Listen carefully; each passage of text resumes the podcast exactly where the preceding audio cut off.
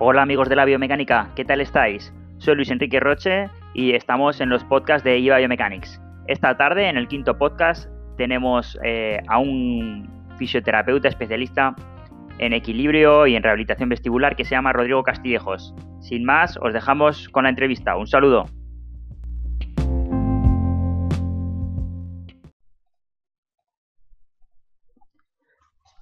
Son las 3.01. Buenas tardes a todos. Eh, bienvenidos a todos los que estáis siguiéndonos por Instagram, a todos los que nos estáis siguiendo por YouTube. Tenemos hoy con nosotros a un auténtico crack, Rodrigo Castillejos. Rodrigo Castillejos es fisioterapeuta, él es especialista en rehabilitación y fisioterapia vestibular. Eh, trabaja en, corrígeme tú, dímelo, dímelo tú.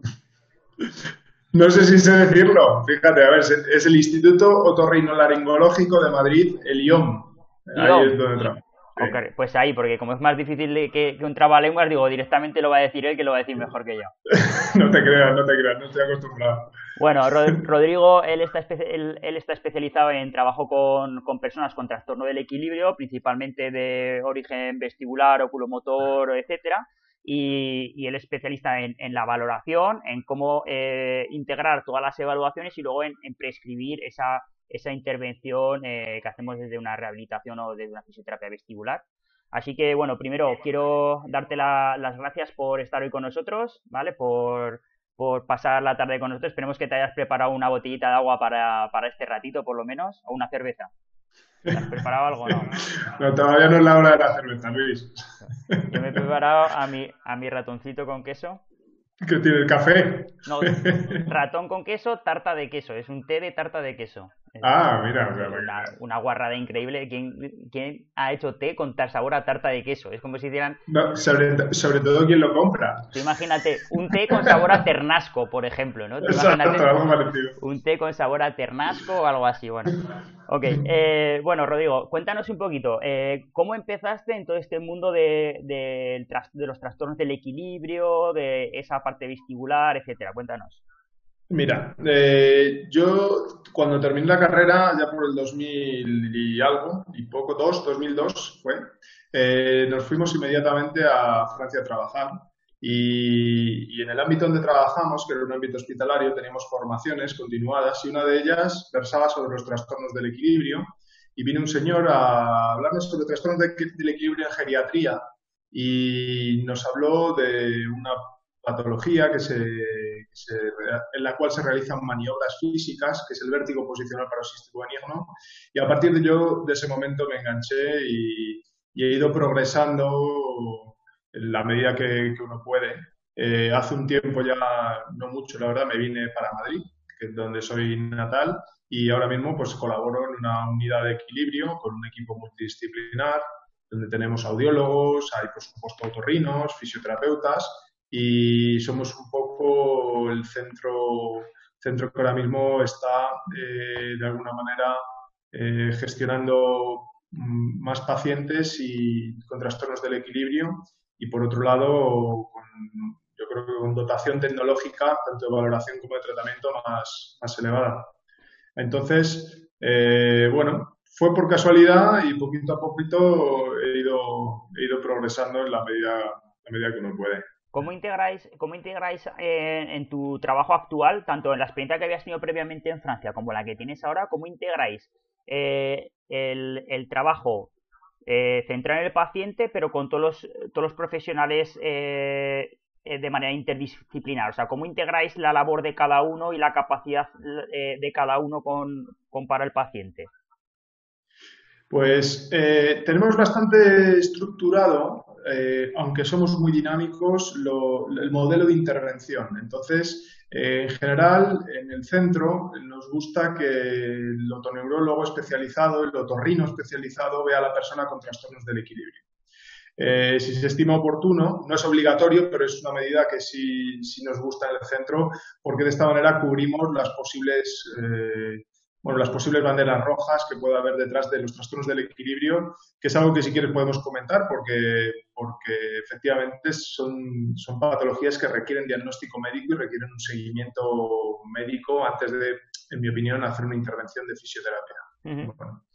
entonces, eh, a partir de ahí, si se decide derivar hacia fisioterapia, eh, acogemos en fisioterapia y nosotros organizamos tanto la valoración como el plan de intervención, ajustamos las sesiones eh, y tomamos las decisiones clínicas oportunas siempre con un contacto directo con el otorrino por si, teniendo en cuenta que la mayoría de los cuadros son cuadros bastante dinámicos también, es decir, que son cuadros donde puede haber fluctuaciones del estado clínico del paciente y en ese momento pues ajustamos en el ámbito médico o se deriva a otros profesionales si es necesario con los que estamos en contacto, porque trabajamos con neurólogos, trabajamos con psiquiatra, hay parte de la, o hay patología eh, del equilibrio que requiere gestión psiquiátrica y de psicoterapia eh, con diferentes profesionales que los, audiólogos, si hay alguna fluctuación, eh, pues se evalúa en ese momento. Es decir, somos, estamos muy bien estructurados en nuestro trabajo y al mismo tiempo tenemos esa, esa relación muy dinámica, muy cercana que permite al final al paciente beneficiarse de lo que es un equipo multidisciplinar. Has dicho una cosa que, que me, entre comillas, me ha alarmado, pero sobre todo me ha gustado que, que tiene que quedar claro. Creo que es una cosa que tiene que quedar clara en la conversación. Dices, eh, bueno, trabajamos con médico porque requiere un diagnóstico médico y sobre todo eh, hay un descarte de banderas rojas, ¿vale? Hay que descartar banderas rojas. Entonces, eh, te quería preguntar, ¿la, ¿la, patología que tiene que, que cursa con alteraciones del equilibrio tiene un alto porcentaje de banderas rojas? O te lo digo de otra manera, ¿tiene banderas rojas más o menos habituales que pueden ser eh, realmente críticas para el paciente? Sí, sí las hay. Sí las hay, las hay muy frecuentes. Si solo atendemos a la patología vestibular, eh, se estima, según donde lea uno, entre un 15 y un 10%, pero es solo la patología vestibular. La patología vestibular es solo una parte de los trastornos del equilibrio. Es decir, pero atendiendo a esa patología es entre un 10 y un 15%. Es decir, hay un 10 o un 15% de pacientes que van a, nuestras consultas, particularmente a ver al otorrino en nuestro caso o a nosotros de, manera directa, eh, que tienen un cuadro, eh, digamos, con una gravedad eh, detrás que, exige intervención, intervención médica y en ocasiones quirúrgica. Entonces, hay cuadros vestibulares particularmente, pero trastornos del equilibrio que emulan, siendo cuadros centrales, muy, eh, que emulan cuadros periféricos. Es decir, nosotros gestionamos tanto cuadros centrales como cuadros periféricos. Lo que sí tenemos que tener claro es en qué marco nos estamos moviendo. Es decir, no es lo mismo tener una esclerosis en placas, por dar un ejemplo, eh, que está produciendo trastornos vestibulares, que está produciendo vértigo, mareo, inestabilidad, a tener un cuadro alojado en, el, órgano periférico. Es decir, eh, ahí está, ahí está eh, el matiz en cuanto a cuándo abordar a ese paciente y, por supuesto, la toma de decisiones. No es lo mismo un tumor creciendo en, el nervio vestibular que algo que ocurre dentro del órgano vestibular, en la parte periférica, aunque el tumor puede crecer también en la parte periférica. Son situaciones que requieren, requieren diagnóstico médico y, no, se puede, eh, no se puede obviar esta parte porque sí, efectivamente, hay bastante prevalencia de trastornos del equilibrio que no están ni siquiera vinculados a a, cosas eh, que ocurren en el sistema nervioso central. Por ejemplo, tenemos pacientes, esto nos ha ocurrido recientemente, pacientes que vienen con trastornos de tipo cardiovascular, por ejemplo, eh, eh, una angina de pecho que derivó en un infarto, en la que la queja del paciente eran trastornos del equilibrio. El paciente estaba mareado cuando cambiaba de posición. tenemos muchos pacientes con diferentes situaciones, por ejemplo, hay infecciones del oído que, aun siendo cuadros periféricos, requieren un tratamiento médico. Es decir, es un cuadro periférico, pero exige una antibioterapia o un, a un criterio clínico del, especialista. Nosotros, en este sentido, por eso te digo que sí en el Instituto Oncológico mm, se prioriza y, yo, yo lo agradezco como fisioterapeuta el hecho de trabajar con otorrinos. Eh, eh, para, para, poder estar seguro del manejo del paciente. Independientemente de esto, también te digo que tenemos un, equipo bien eh, enlazado y, si hay cualquier cosa que no encaja tanto en un lado como en, como en otro, se comenta y se plantea para, para, que el paciente al final pueda, pueda beneficiarse lo máximo posible. Vale, una vez, una vez el, el paciente, solo por, por, estructura, o sea, por pensar un poco, una vez que, que el paciente ha pasado por otorrino, ya se ha descartado eso, se ha hecho un diagnóstico, etcétera, tal, eh, luego hay una parte de evaluación, ¿vale? Tú ya sabes que aquí nosotros somos especialistas en biomecánica y una de las cosas que nos gusta mucho es la evaluación, ¿no? Y, y la evaluación. Entonces, me gustaría un poco cuál sería ¿Cuál sería, eh, a grosso modo, una, cómo estructurarías una exploración más o menos del equilibrio? Eh, ¿Cuáles serían un poco los pasos? Y, háblame un pelín de las herramientas. Yo iré, ya te iré sacando por ahí preguntas, ¿vale? Vale, perfecto. Bueno, primero te lo voy a tener que resumir mucho, Luis. Sí, porque sí, porque hay patología hay mucha, pero bueno. Exacto, y tanto la evaluación del equilibrio es una evaluación que es muy, muy compleja, es decir, desde el ámbito técnico y desde el ámbito clínico. Es una evaluación que, exige al clínico médico o al clínico fisioterapeuta, primero, instrumental para poder tener criterio, ¿eh? para poder tener criterio objetivo. De esto ya vosotros conocéis, que sé bien que vosotros eh, insistís en estos aspectos y que es algo fundamental y que yo creo que es algo que, empuja la fisioterapia hacia adelante y por eso os, os felicito por el trabajo que estáis haciendo en este sentido. Nosotros eh, por nuestro lado, sabes que también que buscamos que, todo esté validado, que todo esté, eh, por lo menos que sea transferible a otros profesionales y que todos hablemos en ese mismo lenguaje que son los datos, en la medida que se puedan trasladar. Entonces, eh, la valoración del equilibrio pasa en gran medida por valorar diferentes aspectos del equilibrio. Un aspecto principal del equilibrio, en lo que nos interesa mucho a nosotros, que es como nosotros miramos al sistema vestibular, que es a través del control oculomotor. Nosotros tenemos una valoración del control oculomotor, que primero en la parte de otorrino y luego en la parte de fisioterapia, eh, va a buscar que haya, por ejemplo, nistagmo en el, paciente y la velocidad de ese nistagmo, eh, cuándo aparece el nistagmo, si es un nistagmo que aparece de manera espontánea, si no lo es, para hacer esto, nosotros disponemos de gafas que llamamos de videonistagmoscopia, en las cuales grabamos, eh, son gafas que graban con infrarrojos, podemos grabar al, paciente a oscuras y podemos evaluar a ese paciente sin fijación, porque la fijación visual eh, nos, estropea un poco eh, lo que queremos ver. Lo dejo así en estos la aparición del nistagmo, ¿no? Entiendo. Exactamente. Puede disminuir la respuesta nistágmica y es por eso que estudiamos a los pacientes primero a ojo desnudo y luego a, oscuras. Eh, a partir de ahí, después de una primera después de esta parte de valoración oculomotora, en la cual no solo estudiamos los movimientos oculares, sino que al mismo tiempo colocamos al paciente en determinadas posiciones para ver si son provocadoras de, de, de, vértigo, mareo. Eh, a partir de ahí, y todo esto muy resumido, estudiamos también eh, la capacidad de estabilización dinámica de la mirada. Es decir, eh, cuando nosotros nos desplazamos, el sensor vestibular actúa a modo de estabilizador de la mirada. De tal forma que cuando yo me voy moviendo y la cabeza alcanza velocidades muy elevadas, cuando esto ocurre, cuando yo marcho, por ejemplo, Em, el sistema vestibular actúa como, una central inercial utilizando eh, mediante reflejos eh, movimientos para estabilizar lo que nosotros vemos.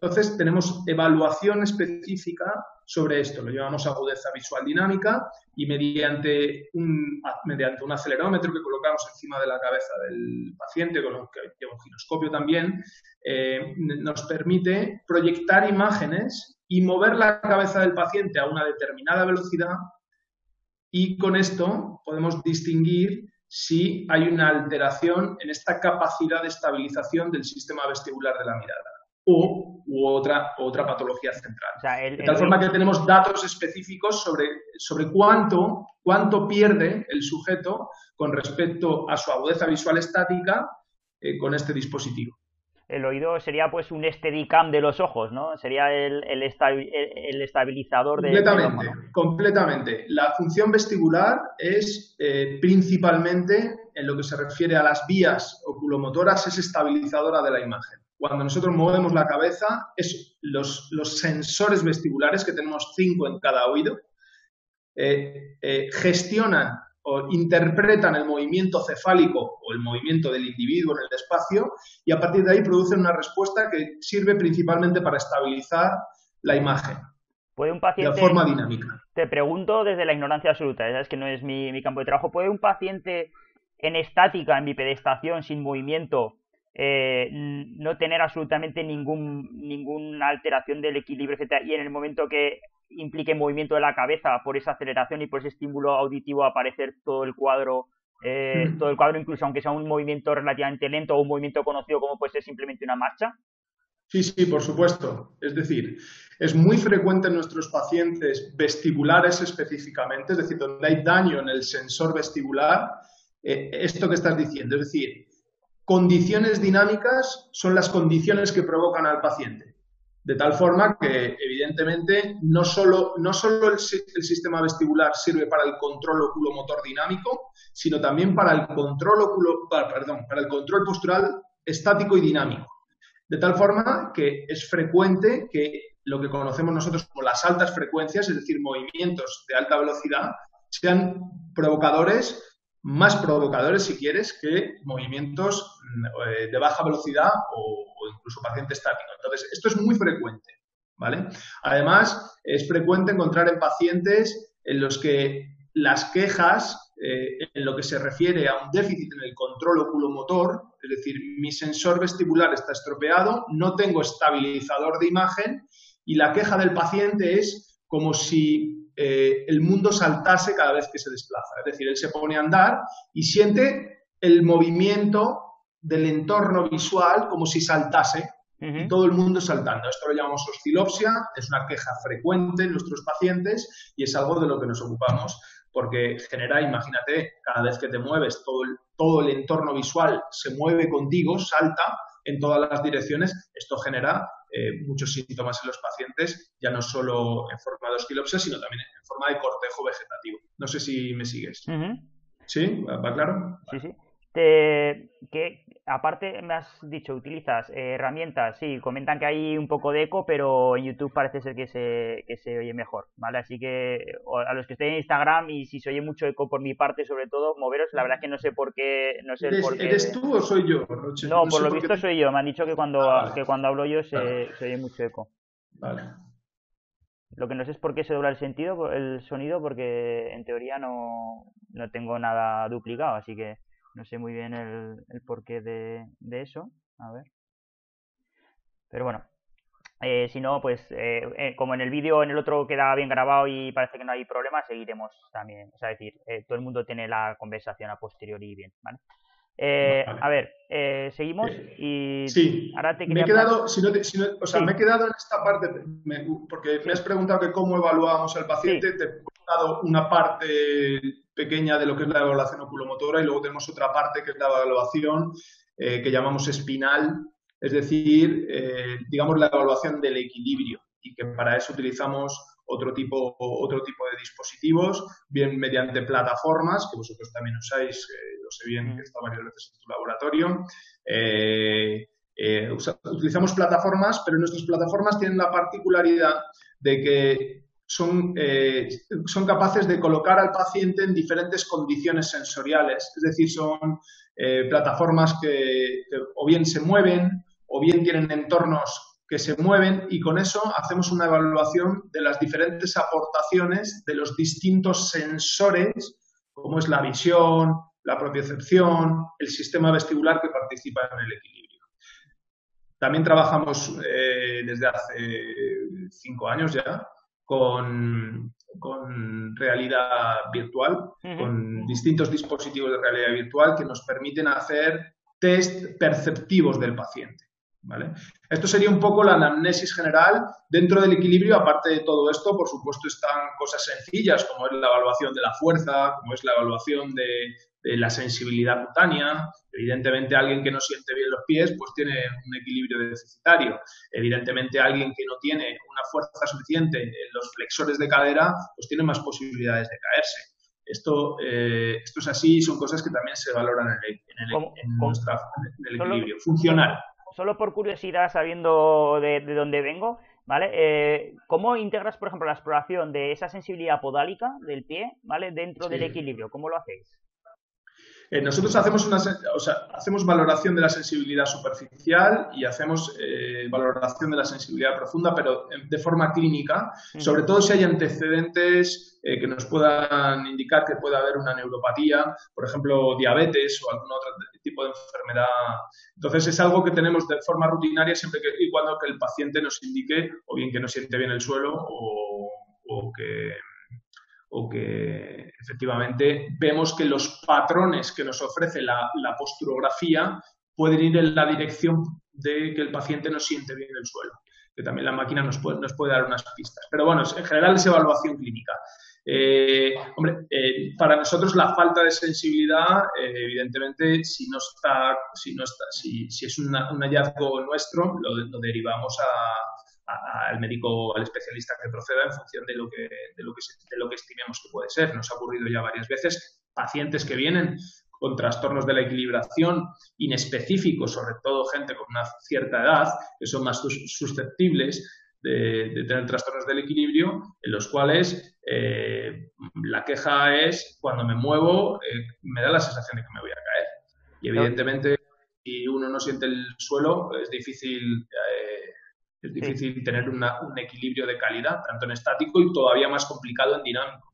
Te voy a hacer una, una pregunta que esta ya me la, me la, han pedido ya previamente, fíjate, aún habíamos empezado la charla y ya me ha escrito, me ha escrito una, una compañera, oye, me, me voy a conectar esta tarde porque estoy in love con, con, esta, con este ámbito, ¿vale? Así que te lanzo la, la te voy a lanzar, te está in love con el test de Romberg, le encanta el test de Romberg, entonces un poco para los neófitos en el campo, ¿vale? Háblanos un pelín de qué es el test de Romberg, qué te dice, qué información te da y cómo la integras un poco con otras informaciones o con otros test que probablemente te, refuerzan ese contenido, ese, ese test. Sí, bien. Eh, el, test, el, test, de Romberg es un test eh, que lleva, se ha, presentado hace mucho tiempo y, se presentó inicialmente para, para, descubrir a pacientes que tenían tabéticos, es decir, donde había los cordones posteriores estaban estropeados. Eh, ha ido evolucionando y nosotros lo hemos encajado dentro de la anamnesis vestibular porque es un test que, en el que nosotros comparamos una situación ojos abiertos, ojos cerrados, ojos abiertos en una superficie inestable, como puede ser una goma espuma, ojos cerrados en una, en una, superficie, en una superficie inestable. Y comparamos, si, si solo se hace de forma clínica, eh, las respuestas posturales del paciente y ocurre que nuestros pacientes vestibulares con pérdida de la función vestibular, en situaciones en las que uno hace una privación sensorial visual, es decir, cierra usted los ojos y perturba lo que la propiocepción y esterocepción plantar le indican al, sistema nervioso central, el paciente cae. Y además, en nuestros pacientes caen de forma eh, prácticamente generalizada eh, hacia el lado donde tienen eh, una pérdida de la función. ¿Vale? Entonces eso a nosotros nos, da una información que entra dentro de, toda nuestra anamnesis previa, que hay mucha, eh, y, que nos indica que efectivamente es coherente la, la asimetría tónica con respecto al examen vestibular y que es probable que ese déficit en, la eferencia de la vía vestibuloespinal sea la que está generando la caída del paciente. ¿vale? Entonces, eh, nosotros lo, utilizamos mucho, igual que utilizamos el test de Fukuda, eh, lo que la lectura que hacemos es una lectura de asimetría tónica exclusivamente. Es decir, mi paciente tiene hay que tener en cuenta que la evaluación espinal, como el test de Romberg, hay muchos factores, o el test de Fukuda, hay muchos factores que, modifique, pueden modificar el test. Es decir, que el paciente tenga el teléfono en el bolsillo puede incluso modificar el test porque pesa más. Que el paciente tenga una fuente de ruido eh, lateralizada puede modificar el test. Nosotros realizamos muchos test pero los test espinales dentro de nuestra evaluación es una pequeñita parte que deben de encajar con otros test que son más robustos, decimos, como pueden ser los test de la función oculomotora eh, o los test vestibulares puros. Eh, son test que nos dan mucha más información. O sea, que, o sea, que es, eh, siempre digo, no es una pequeña parte, pero que por sí sola probablemente no tenga la, la, robustez o la, o, o, la importancia en, en un trastorno realmente del equilibrio, ¿no? Completamente. esto además se ha demostrado, se han estudiado series de pacientes, hay dos trabajos con un gran número de pacientes, uno americano y otro chino, eh, uno de ellos, el chino, me parece recordar hasta mil y pico sujetos, en los que se hacía inmediatamente después de una lesión vestibular aguda, eh, se les hacía la valoración y luego se hacía la valoración a los tres, seis meses y me parece recordar que el follow-up iba hasta, hasta, los 12, hasta los 12 meses. Em, y, lo que se veía es que de manera inicial, efectivamente, era todo, nosotros hablamos de armónico. Es decir, si yo tengo una lesión en el lado derecho, mi paciente, cuando le pongo una condición de rompen, cae hacia el lado derecho, ¿de acuerdo? Y esto, a los tres meses, empezaba a no ser coherente. De tal manera que cuanto más avanzaba el tiempo, a los seis meses el 50% de esos pacientes ya no encajaban. Es decir, el lado donde el paciente caía no era el lado donde había tenido la lesión, la lesión inicial del equilibrio. Es decir, eh, la, la, respuesta postural es una respuesta en la que participan múltiples eh, entradas sensoriales y hay múltiples eh, eferencias, ¿de acuerdo? Por ejemplo, todas las vías extrapiramidales, reticuloespinales, eh, lo que se refiere a la parte atencional, todo lo que viene de, las vías de las vías tectoespinales, toda la entrada visual, todo eso se junta en los núcleos vestibulares y al final produce una respuesta que no es dependiente solo de un sensor, es decir, la lectura de los test espinales eh, no da información de dónde está el daño eh, más arriba, ¿de acuerdo? Entonces necesitamos test más específicos que tienen más robustez para, poder identificar dónde está el, daño.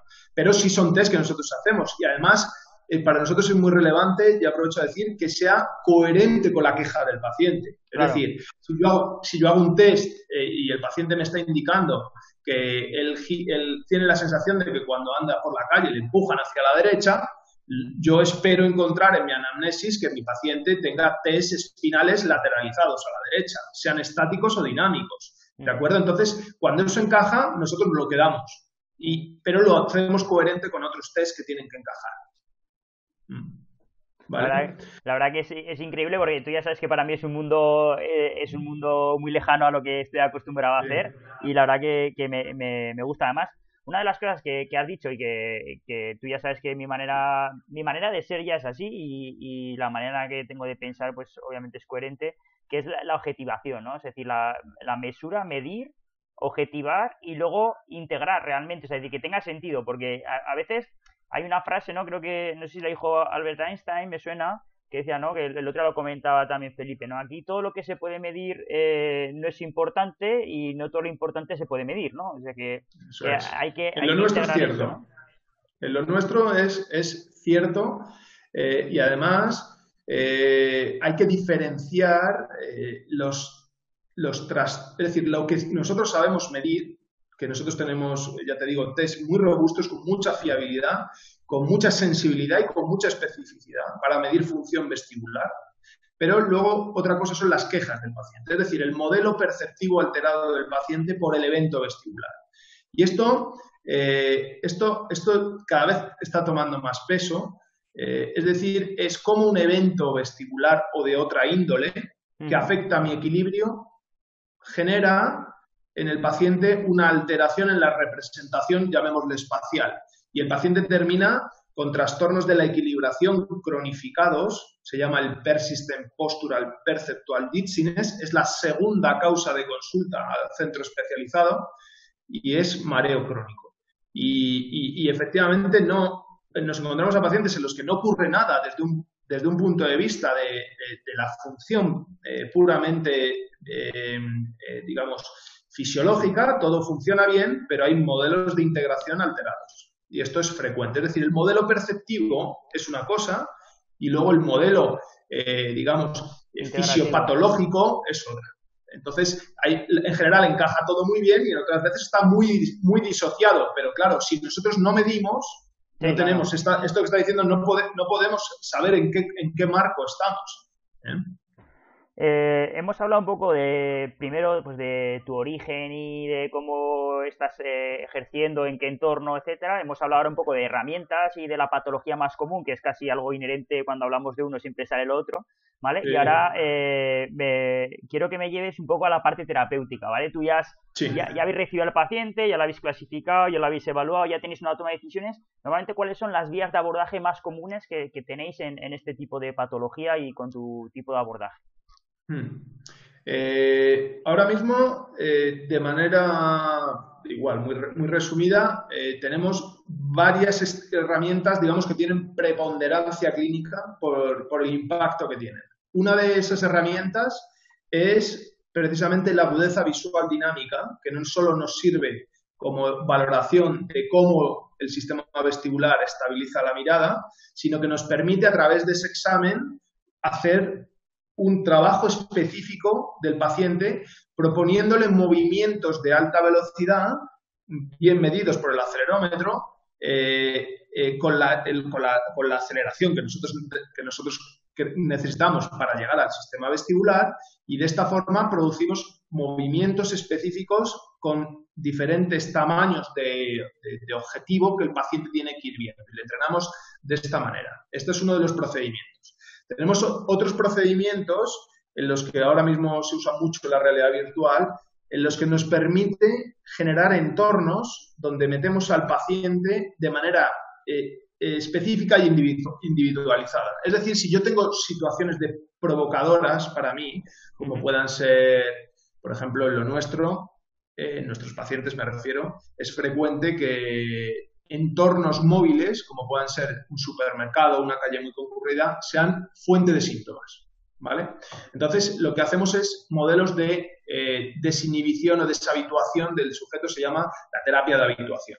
Entonces, exponemos al paciente a diferentes condiciones. Por ejemplo, aquí en Madrid el metro es bastante frecuente, eh, la gente, el, metro le provoca, pues le metemos en, un metro, le metemos en un metro virtual en el cual vamos añadiendo diferentes personajes y le vamos pidiendo una serie de habilidades motoras dentro de él. El supermercado, pues lo metemos dentro de un supermercado, le podemos pedir que vaya a hacer la compra, le damos una lista de la compra y vamos añadiendo, por ejemplo, cada vez más avatares, cada vez más personas a su alrededor, cada vez más cerca y eh, esto actúa a modo de sensibilización progresiva y permite al sujeto luego poder integrar sus actividades de la vida cotidiana de manera, de manera más sencilla. Y luego tenemos otra parte de la rehabilitación con la que tenemos diferentes dispositivos, algunos de ellos, como he nombrado ya, por ejemplo, las plataformas, en los que podemos hacer diferentes estimulaciones eh, con diferente carga sensorial, con diferentes dificultades sensoriales, por ejemplo, que se mueva el suelo, que se mueva el entorno, que se mueva diferentes cosas. Y eso va más dirigido pues, a esos pacientes que tienen, efectivamente, eso que decíamos antes, ese control postural más deficitario. Esto, a grandes rasgos, son un poco las, herramientas que tenemos. Tenemos también, por ejemplo, otra herramienta que usamos de manera común, eh, que es, eh, nosotros usamos un sillón giratorio que nos sirve como un tratamiento de habituación. Es como, es como si quisiésemos convertir a nuestros pacientes en bailarinas de ballet profesionales. ¿Vale? Eh, y lo subimos en sillones que giramos a, alta velocidad y eso produce una, inhibición, hablamos de una inhibición cerebelosa de las vías vestibulares particularmente y se produce menos respuesta, el paciente va más cómodo. Vale. Eh, tenemos un montón de, un montón de herramientas. ¿no? Diríamos.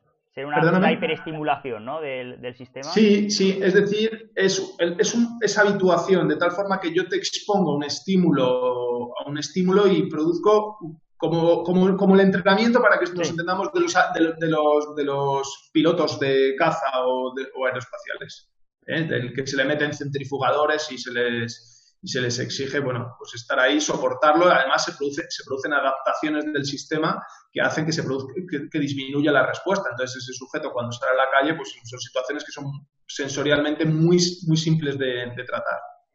Te voy a hacer dos preguntillas. Una es respecto a un, tema que has comentado y luego una sobre una herramienta terapéutica, ¿vale? Que, que, que te voy a preguntar. La primera es, Has dicho que hay gente que tiene eh, la sensación de mareo, le aparece cuando está en entornos que has llamado dinámicos, ¿no? En, entornos que entiendo son cambiantes, ¿no? Pues la calle porque aparecen coches, hay gente que se mueve en un supermercado porque hay mucha gente cambiando, etcétera. ¿Qué es, qué es lo que eh, fisiológicamente lo que genera que esa situación, porque que esa situación genere el, trastorno del equilibrio? ¿Una sobresaturación de los sensores o un error en la mm. planificación o mm. Eh, pues es una pregunta muy interesante. Esto que, tú, que estamos eh, hablando se, define o se llama el mareo inducido visualmente. ¿Vale? Entonces, situaciones eh, visuales o bien muy complejas, o muy estructuradas, muy complejas que puede ser. Pues por ejemplo, esto que acabas de decir tú, un supermercado. Por ejemplo, la conducción nocturna en una gran ciudad. Por ejemplo, una calle muy concurrida de gente. ¿Vale? O entornos muy estructurados puede ser, por ejemplo, el pasillo de un supermercado.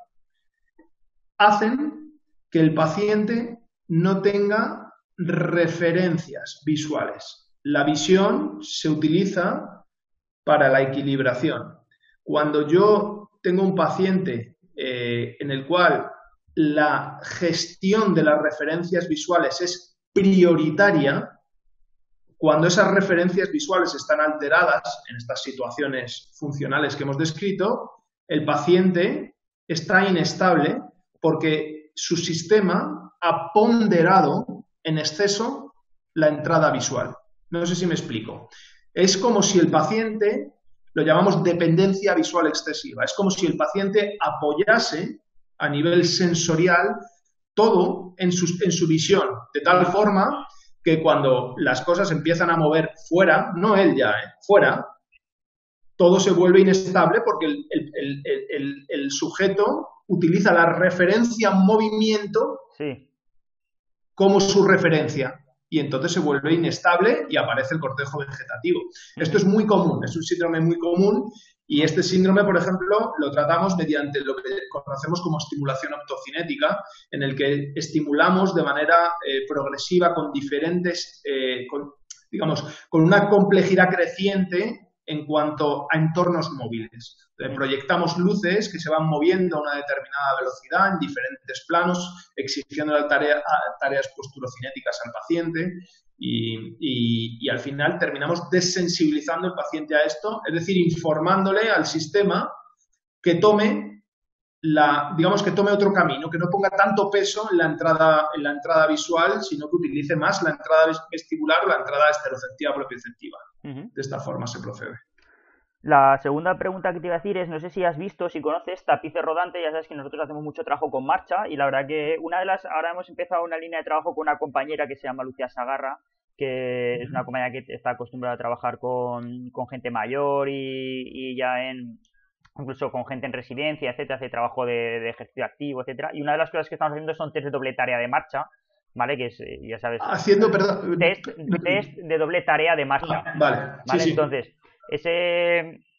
Eh, ah, ya sé por qué se oye duplicado en eso, por tu altavoz, vale. Ahora que me he oído yo a mí mismo, vale, ya está, solucionado. bueno, quito? No, ahora ya da igual, ya estamos hacia la recta final, los de Instagram quedan cuatro y el de la guitarra. Eh, eh, seguimos, lo de, te digo, en... si habías visto tapices rodante, te decía que estábamos haciendo test de doble tarea, ¿vale? Y bueno, eh, nosotros habíamos visto eh, con unos compañeros de la universidad que están probando un tapiz rodante que viene con realidad virtual aumentada. Es decir, el paciente está en un tapiz sujeto con, un arnés, está, está, caminando y lleva unas gafas donde se le proyecta un camino y él va caminando por ese camino en línea recta. Y entonces, en este caso, simplemente ellos lo están utilizando con, con paciente de Parkinson, simplemente para que camine y ya está, ¿vale? Y como un estímulo visual hacia eso, pero no sé si sabes si en esa misma hay algo sobre reeducación de la marcha eh, en gente que tenga este tipo de trastornos. Gente que tenga, perdóname Luis. Perdona, sí, se ha cortado un poquito. Eh, gente que tenga, eh, o sea, si se está utilizando ese tapiz, ¿vale? En gente con trastornos del equilibrio eh, o con trastornos de la marcha y se está utilizando eso, el caminar a la vez que se le pone realidad virtual o se le proyectan cosas así. si te refieres a caminar en un, en un, tapiz, hay diferentes, hay diferentes propuestas sobre eso y sí se está usando.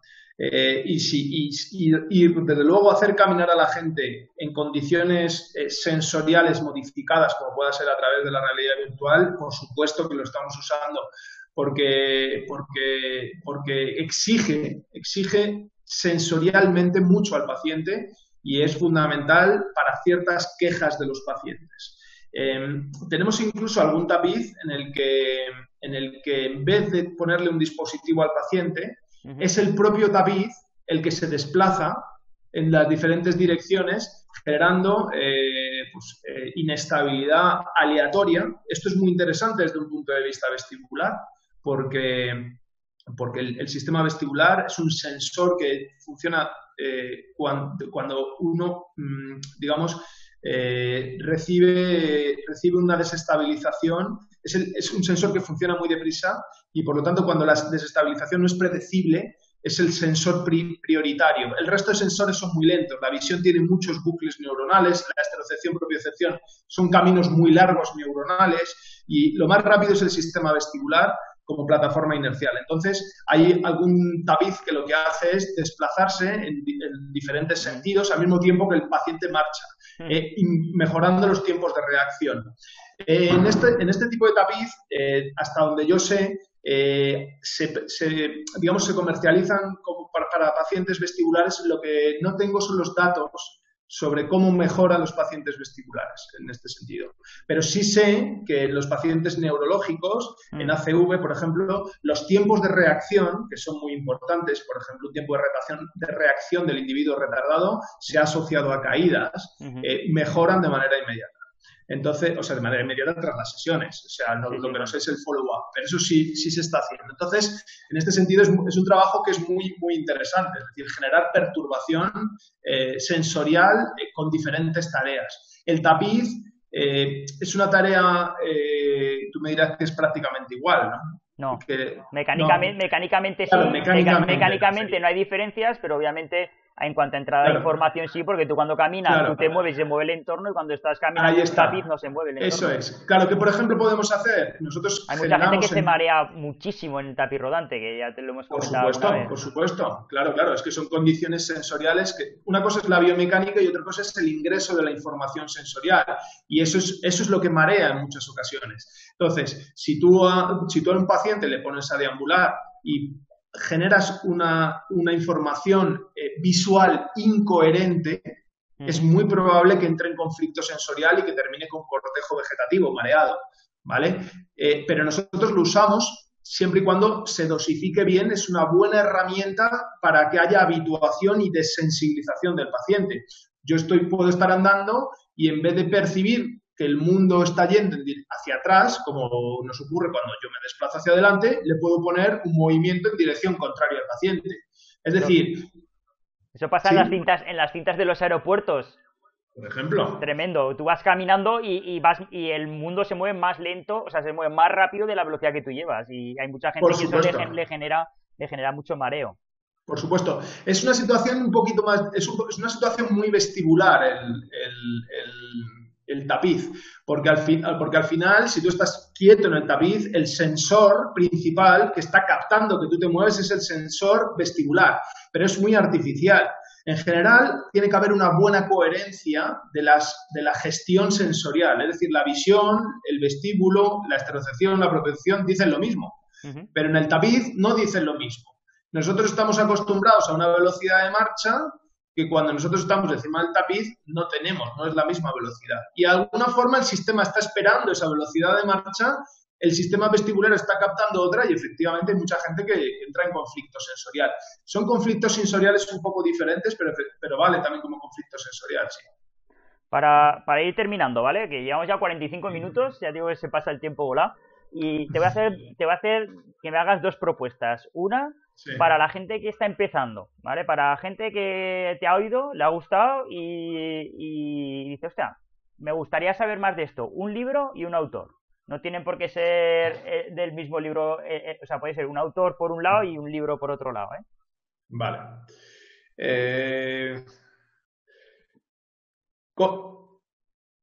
Quiero decir que con cero de información en, este, en este mundo se camina, se camina eh, tropezando cada dos por tres. Eso lo tengo que decir. Es decir, no es un mundo sencillo, pero no os desaniméis porque es un mundo muy bonito. Sin embargo, eh, un autor, por ejemplo, hay un libro muy sencillito, entre comillas, sencillito, porque tiene su enjundia detrás, que es el libro de, parece que se llama, es que todos se llaman igual, entonces no sé muy bien, es Manual de Rehabilitación Vestibular, pero te voy a decir el autor para el que quiera, para el que quiera localizarlo, que es un francés, que era, era el jefe de servicio en el hospital de Limoges, que, eh, se llama Jean-Pierre, JP, Jean-Pierre Sauvage, como salvaje. Sauvage. Exactamente. Y este señor tiene un libro, además tienen contenidos digitales y es un libro que dentro de las dificultades que tiene la rehabilitación del equilibrio eh, está bastante, desde mi juicio, bastante bien explicado. Además está traducido en español para, para, el, que lo, para el que lo deseas. Siempre será un poquito más, más sencillo para muchos. ¿Vale? Perfecto, pues nos quedamos con... Perdón, perdón un momento, perdón, perdón un momento. Yo debo de decir también que en España particularmente tenemos muchos, muchos otorrinos, eh, otoneurólogos, que son los especialistas en esta disciplina, de mucha, de mucha calidad y con científicos de primera línea internacional y que fisioterapeutas u otras, eh, u otras disciplinas hay muy poquitos. Así que animo a todos los investigadores, eh, fisioterapeutas, a que se dediquen a, este campo que en España hay cuatro. Y a los clínicos, y a los clínicos, ¿no? También. Y a los clínicos, por supuesto. A los clínicos, por supuesto. Pues eh, con esto, Rodrigo, me despido. Te quiero agradecer estos 45 minutos que hemos estado aquí de, de cháchara. La verdad que, es espectacular tu nivel de conocimiento y la capacidad que tienes de sintetizar todo. Eh, a ver si te puedo, si te puedo, un día me gustaría eh, hablar contigo de todas, de todas las eh, los errores de entradas de información que alguna vez tú y yo hemos comentado, ¿no? Que pasa en un barco, en un tren, que pasa en una cinta de correr, que pasa en diferentes, en diferentes entornos, ¿vale? Que, que esa, yo me acuerdo, lo mejor es tener amigos como tú que te echas una cerveza, me he puesto mi camiseta de las cervezas, ¿vale? Aunque luego me, me estoy echando un té, ¿vale? Pues eh, la verdad que en, charlas de, con dos cervezas contigo se aprende más que, eh, a veces en un congreso entero. Así que un día te, un día te robaré para, para eso. ¿Vale? Así que nada, agradecerte, espero que hayas pasado un, buen ratito con nosotros. ¿Vale? Por supuesto y, que sí. te ya sabes, a ti, Luis, te, invitamos a todos, a los que nos estén oyendo, ¿vale? Eh, a pesar del acople del audio que ya sé que, que hay por ahí. en YouTube lo tenéis sin acople del audio. Eh, agradeceros que hayáis estado. Tenéis eh, la charla completa en YouTube, tenéis la charla completa eh, a lo largo de, la tarde-noche. Mañana estará ya en Spotify, en Google Podcast y próximamente también en iTunes Podcast. Y a todos los que os haya gustado Rodrigo, pues podéis seguirlo en Autobalance o en Rehabilitación Vestibular ESP de España, ¿vale? Para, para seguirlo en redes sociales. Así que nada, un saludo a todos y muchas gracias. Rodri, nos vemos, un abrazo. Gracias, hasta ahora, adiós a todos.